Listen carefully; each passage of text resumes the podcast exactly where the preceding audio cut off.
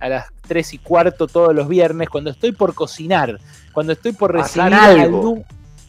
Cuando estoy pensando en qué voy a hacer, Carlos, vos me conocés bien. Cuando estoy por recibir al número arranco.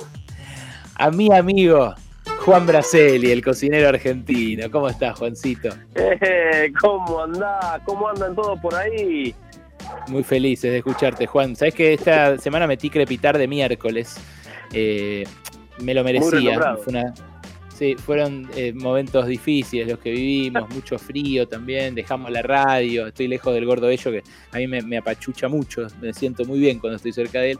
Así que nada, me tuve que poner a azar. Eh, te lo recomiendo. Y,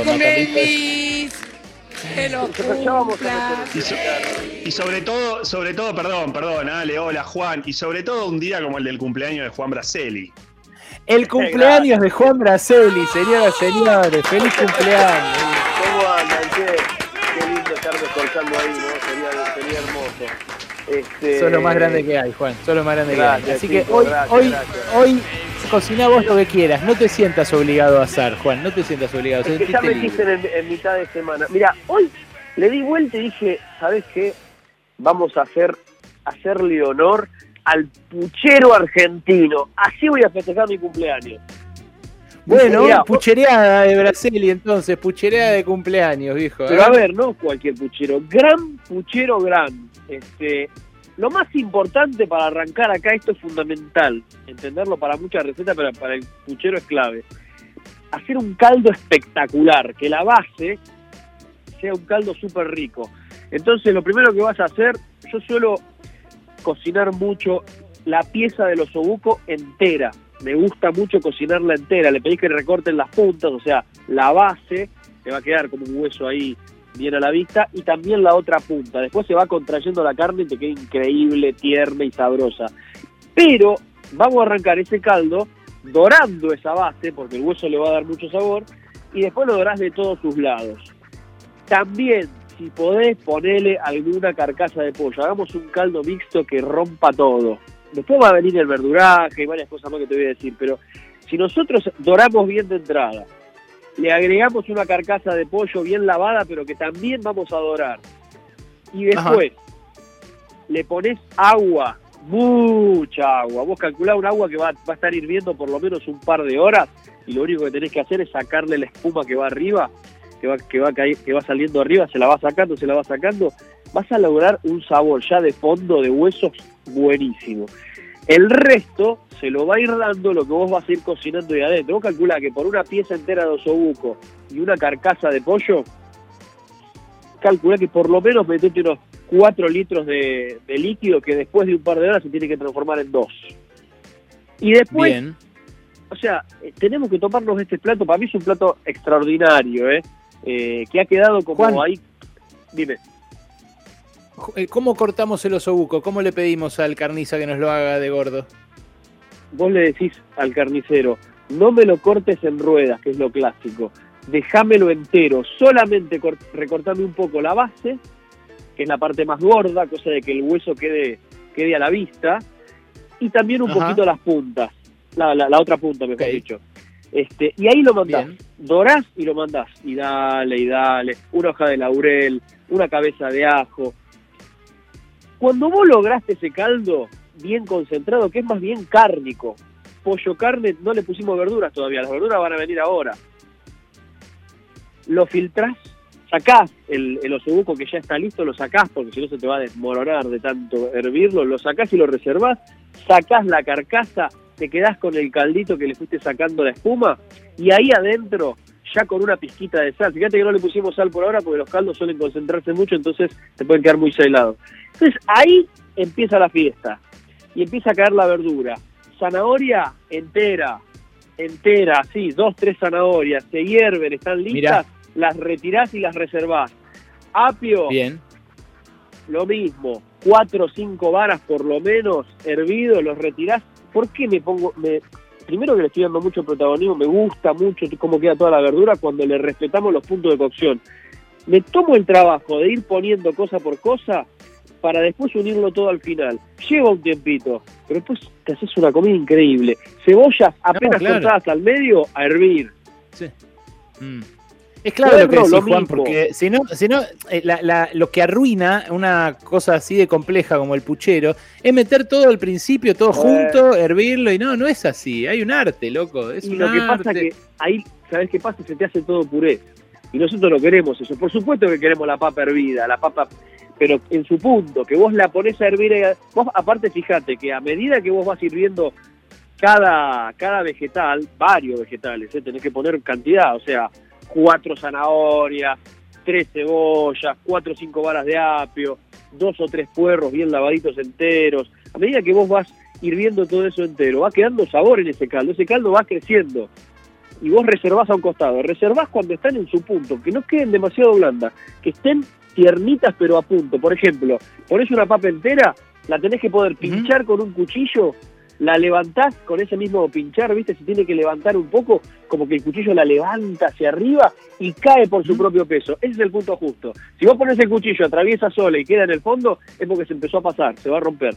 Eso es un dato que está bueno. Lo mismo con la batata, lo mismo con el zapallo. Todo eso va a ir entrando y saliendo. Y te vas armando al costado una fuente que va a ser la gloria misma de muchos vegetales, pero no puede faltar también le pusimos la carcasa de pollo, bueno, ahora ponele las patamulos, ponele este, las pechugas, ponele un par de chorizos, ponele algún chorizo colorado, entero todo, ¿eh?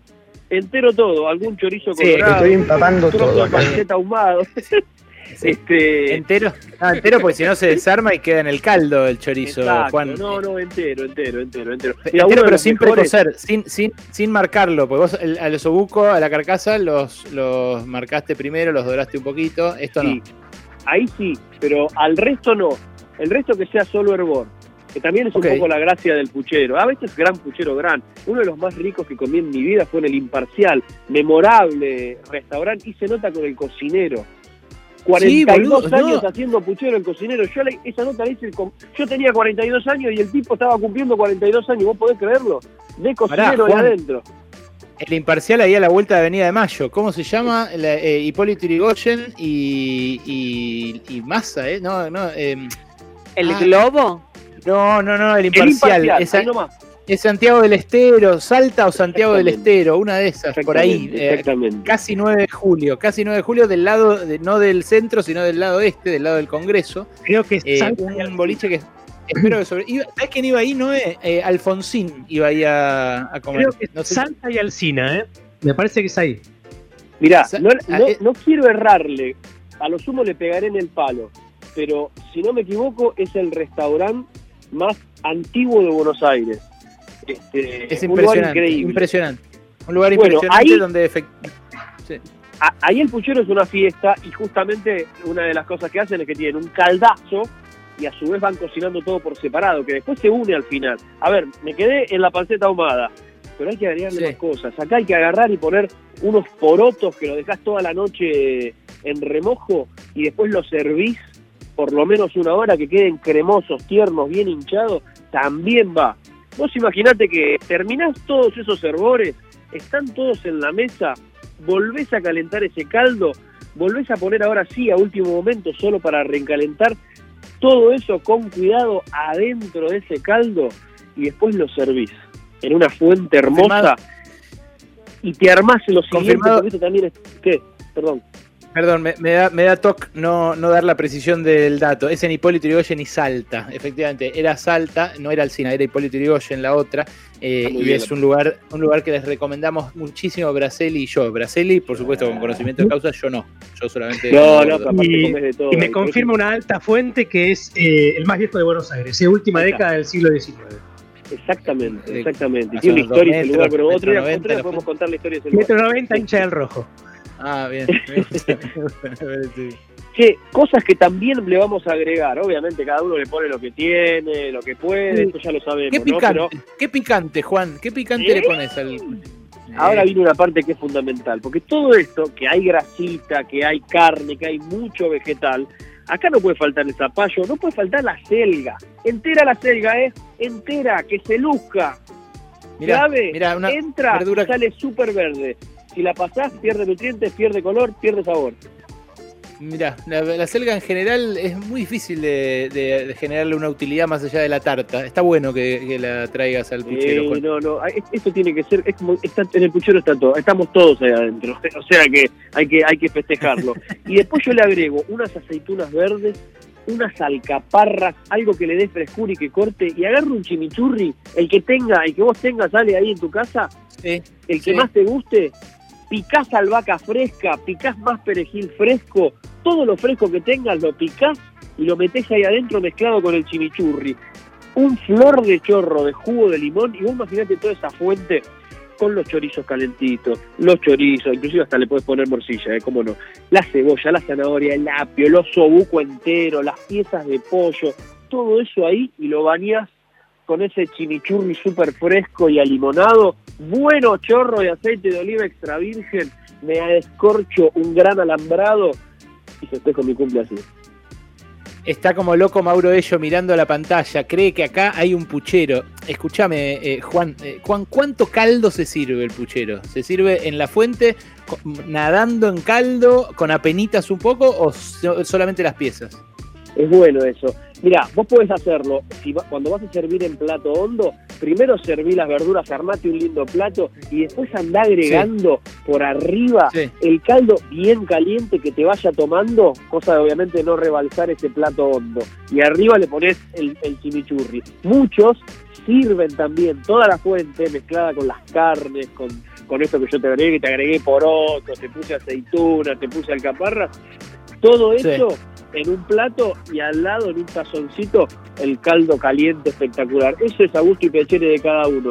Lo más importante de esto es que para mí es muy representativa esta receta de no solo de la cocina argentina, obviamente en distintos lugares del mundo está la misma versión con otros nombres. Ahí va todo. Y no sé, sentí como que había que, que parar la olla y hacer un gran puchero. Es así, Juan, es eso, efectivamente, es la biblioteca de Babel de lo culinario, es el, la, rosca máxima, es, ha llegado para tu cumpleaños al punto, eh, además para este frío, ¿no? El punto perfecto. de, la, y, agarro el mejor vino y lo descorcho, a ver si nos entendemos. Obviamente. Juan, te mando un abrazo enorme, feliz cumpleaños, gracias por este pucherazo. Quizás si junto ánimo me animo el fin de semana y hago uno, te mando fotos. ¿eh? Sí, meta lo que tenga que meter ahí adentro. Aguante el puchero. Les mando un gran cariño, chicos. Buen fin de semana. Nos vemos pronto, falta menos. Juan Braceli, cocinero argentino, nuestro gusto de cada viernes acá en Pasaron Cosas.